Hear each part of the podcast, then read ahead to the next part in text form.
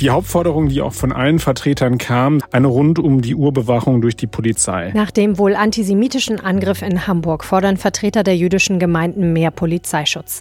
Mein Name ist Helene Pawlitzki. Herzlich willkommen im Podcast. Der Rheinische Post Aufwacher.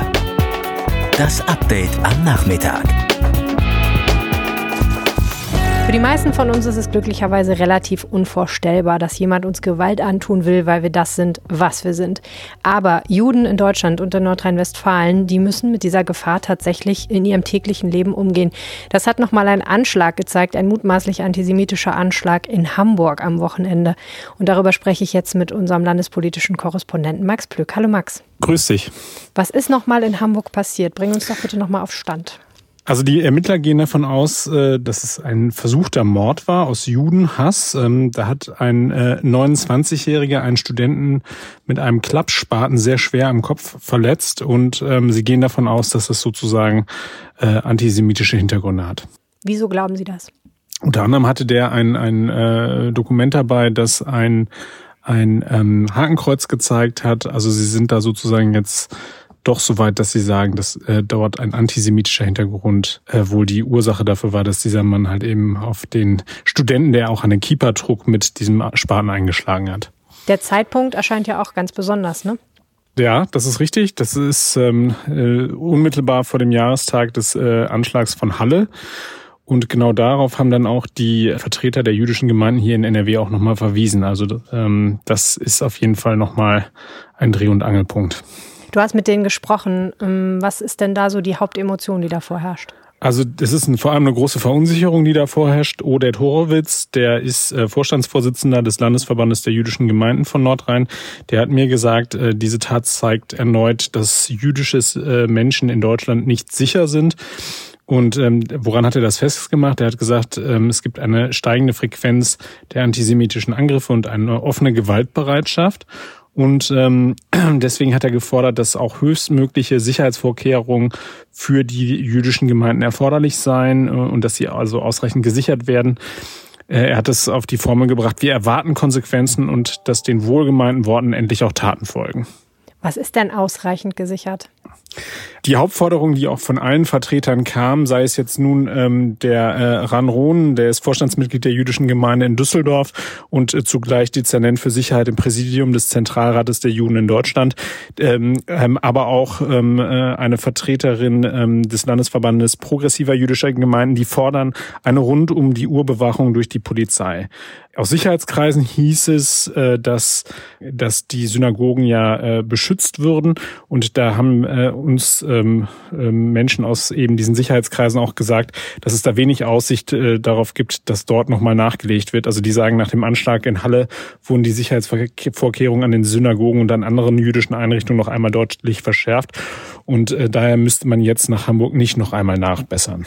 Wie sehen denn die Sicherheitsvorkehrungen konkret aus? Also steht da ein Polizist davor oder fahren die da ab und zu mal vorbei oder was genau wird da gemacht? Ja, die, ähm, das hat mir beispielsweise Irit Michelsson von, äh, vom Landesverband Progressiver Jüdischer Gemeinde erklärt. Die hat gesagt, im Augenblick würden die Gottesdienste bewacht und in Bielefeld dann noch der versetzungsrelevante Religionsunterricht. Aber ansonsten sei die Polizei im gemeindlichen Alltag nicht vor Ort. Das heißt also, es geht in erster Linie darum, dass sie sagen, wir brauchen rund um die Uhr dort den Schutz, wenn dort gemeindliches Leben stattfindet. Also die Polizei fährt dort dann hin und postiert sich dort, wenn da offensichtlich die Gottesdienste stattfinden. Hm. Das Schlimme ist ja, dass so ein Einzeltäter, der so eine einzelne Tat begeht, trotzdem wahnsinnig viel Verunsicherung hervorrufen kann. Und eine ganz kleine, hoffentlich Minderheit von Menschen, die zu solchen extremen Taten fähig sind, trotzdem dafür sorgen können, dass sich die ganze Community eigentlich unsicher fühlt. Ne? Und es reicht in Anführungsstrichen, wenn einmal im Jahr sowas passiert, es ist ja auch schlimm genug, dass da einfach das ganze Jahr über Angst und Schrecken herrscht. Ja, und äh, aber es ist auch so, dass das ähm, hat der der ähm, äh, Ranron von der jüdischen Gemeinde in Düsseldorf gesagt, dass er meint, dass ähm, der Antisemitismus in Deutschland mittlerweile doch deutlich weiter verbreitet ist. Also der sagte, das ist jetzt nicht mehr nur noch so, dass, ähm, dass das jetzt halt eben Extremisten sind, die da, also früher haben sie vor allem äh, auf, auf islamistische Täter geschielt. Er sagt, mittlerweile ist es so, dass, äh, dass der Antisemitismus wieder so weit verbreitet ist, dass man sagen kann, er ist auch in der Mitte der Gesellschaft angekommen. Und das ist dann natürlich eine, äh, eine sehr besorgniserregende Entwicklung. Absolut, dann wäre es ja eigentlich auch mal Zeit für ein Signal aus der Mitte der Gesellschaft, gerade nochmal nach so einem Anschlag, um zu zeigen, dass wir das nicht wollen. Ne? Genau, das hat auch Thomas Kutschaty nochmal verlangt, also der Oppositionsführer im Düsseldorfer Landtag. Der hat ganz klar gesagt, die jüdischen Menschen müssen hier angstfrei in Deutschland leben können. Und der hatte dann nochmal vorgeschlagen, es gibt ja die, ähm, die Einrichtung der Antisemitismusbeauftragten bei der Landesregierung, das macht Sabine Leuthäuser-Schnarrenberger. Und äh, er hat gesagt, äh, die müsste man auch deutlich besser personell und finanziell ausstatten, damit sie dort auch einfach nochmal ein, ein größeres Bewusstsein schafft. Und ja klar, die Zivilgesellschaft muss ganz klar nochmal Flagge zeigen und sagen, das geht, das geht so nicht. Und ähm, klar, also das ist, äh, das ist schrecklich, dass es das in Deutschland tatsächlich im Jahre 2020 noch gibt. Hm.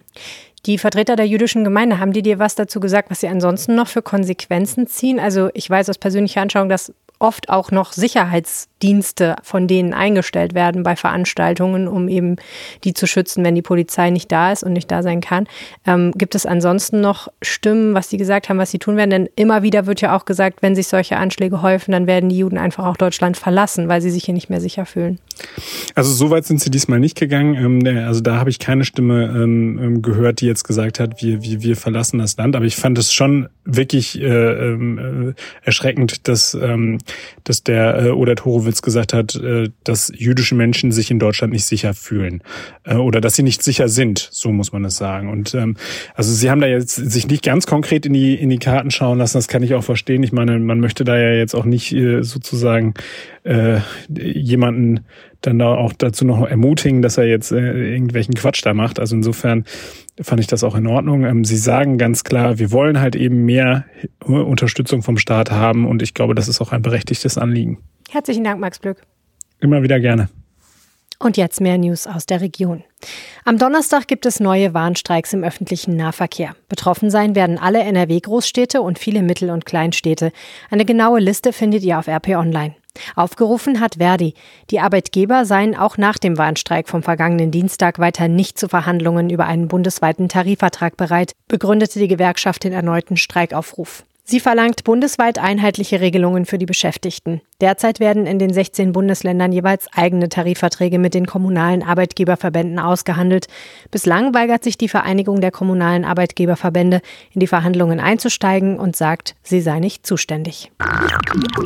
Die Corona-Lage in den NRW-Städten entwickelt sich unterschiedlich. In vielen Städten wird aber aktuell die erste Schwelle von 35 Neuinfektionen pro 100.000 Einwohnern in sieben Tagen überschritten teils auch die Schwelle von 50.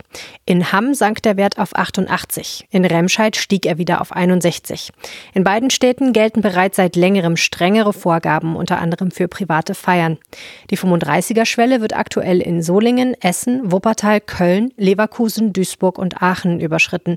Die Corona-Bremse sieht vor, dass dann an privaten Feiern außerhalb einer Wohnung nur noch höchstens 50 Personen teilnehmen dürfen, statt wie bisher 150. Außerdem müssen die betroffenen Kommunen weiter konkrete Schutzmaßnahmen zur Eindämmung des Infektionsgeschehens mit übergeordneten Behörden abstimmen. Gute Nachrichten für Gelsenkirchen. Dort ist der Wert auf 32 gesunken.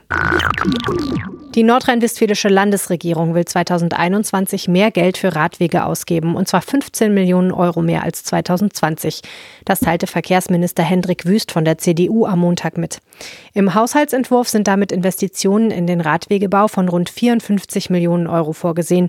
Es geht dabei um Radschnellwege und Radwege an Landesstraßen und stillgelegten Bahntrassen. Die Bezirksregierungen erhalten laut Wüst fünf zusätzliche Stellen, um die Genehmigung neu geplanter Radwege zu beschleunigen. Ein Jugendlicher aus der rechtsextremen Szene soll in Nordrhein-Westfalen zum Mord an Muslimen und Juden aufgerufen haben. Der 14-jährige Deutsche sei dringend tatverdächtig, andere Personen per WhatsApp dazu aufgefordert zu haben, mit einer Schusswaffe oder einem Messer in einer Synagoge oder Moscheen Menschen jüdischen oder muslimischen Glaubens zu töten, sagte der leitende Oberstaatsanwalt Markus Kaspers am Montag in Düsseldorf. Außerdem habe er sich Chemikalien zum Bombenbau besorgt. Ihm werde versuchte Anstiftung zum Mord und Vorbereitung einer schweren staatsgefährdenden Straftat vorgeworfen. Aus welcher Stadt der Jugendliche kommt, wollten die Ermittler am Montag nicht sagen. Er wird jetzt in einer geschlossenen Jugendwohngruppe betreut.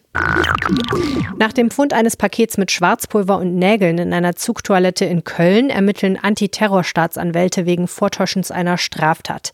Die Bombe sei nicht funktionstüchtig gewesen, sagte der zuständige Oberstaatsanwalt. Hinweise auf ein bestimmtes politisches Motiv gebe es bislang nicht.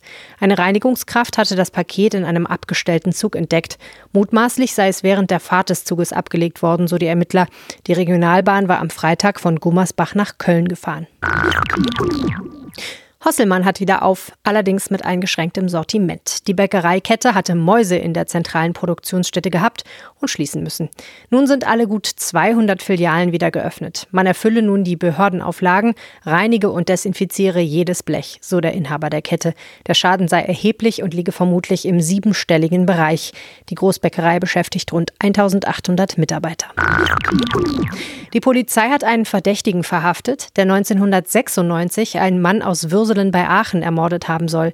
Er sitze in Untersuchungshaft, teilte die Polizei am Montag mit. Das Besondere an dem Fall, die Identität des Toten war erst nach 23 Jahren geklärt worden. Eine Fotorekonstruktion des Opfers wurde in der Sendung Aktenzeichen XY ungelöst gezeigt. Die nackte Leiche des mit vielen Schlägen ermordeten Mannes war im Dezember 96 am Abhang einer Kiesgrube am Niederrhein entdeckt worden, mehr als 100 Kilometer vom Wohnort des Opfers entfernt. Mehr zu dem Fall will die Polizei am Mittwoch bekannt geben. Zu Ferienbeginn am Freitag rechnet der ADAC mit Staus. Betroffen könnten insbesondere die A1 Köln-Dortmund-Osnabrück, die A2 Dortmund-Hannover, die A3 Oberhausen-Köln-Frankfurt, der Kölner Ring und die A61 zwischen Mönchengladbach und Koblenz sein, teilte der ADAC Nordrhein am Montag mit. Tipp: nicht am Freitagnachmittag losfahren, um nicht in die Pendlerstaus zu geraten. Aber das habt ihr euch wahrscheinlich auch schon gedacht. Tote Hosensänger Campino hat geheiratet. Das sagte der 58-Jährige unserer Redaktion in einem Interview. Den Namen der Frau wollte er aber nicht verraten. Sie stehe nicht gerne in der Öffentlichkeit. Die Hochzeit fand 2019 in New York statt. Die Band war laut Campino nicht dabei. Das war euer News Update am Nachmittag. Vielen herzlichen Dank fürs Zuhören. Wie immer, alle News die ganze Zeit auf RP Online. Morgen früh wieder hier der Aufwacher im Feed. Und wenn ihr uns was sagen möchtet, reicht einfach eine Mail an aufwacher.rp-online.de. Die kommt dann direkt in mein Postfach. Macht's gut, bis morgen. Tschüss. Mehr im Netz. Alle Nachrichten aus der Landeshauptstadt findet ihr auf rp-online.de/düsseldorf.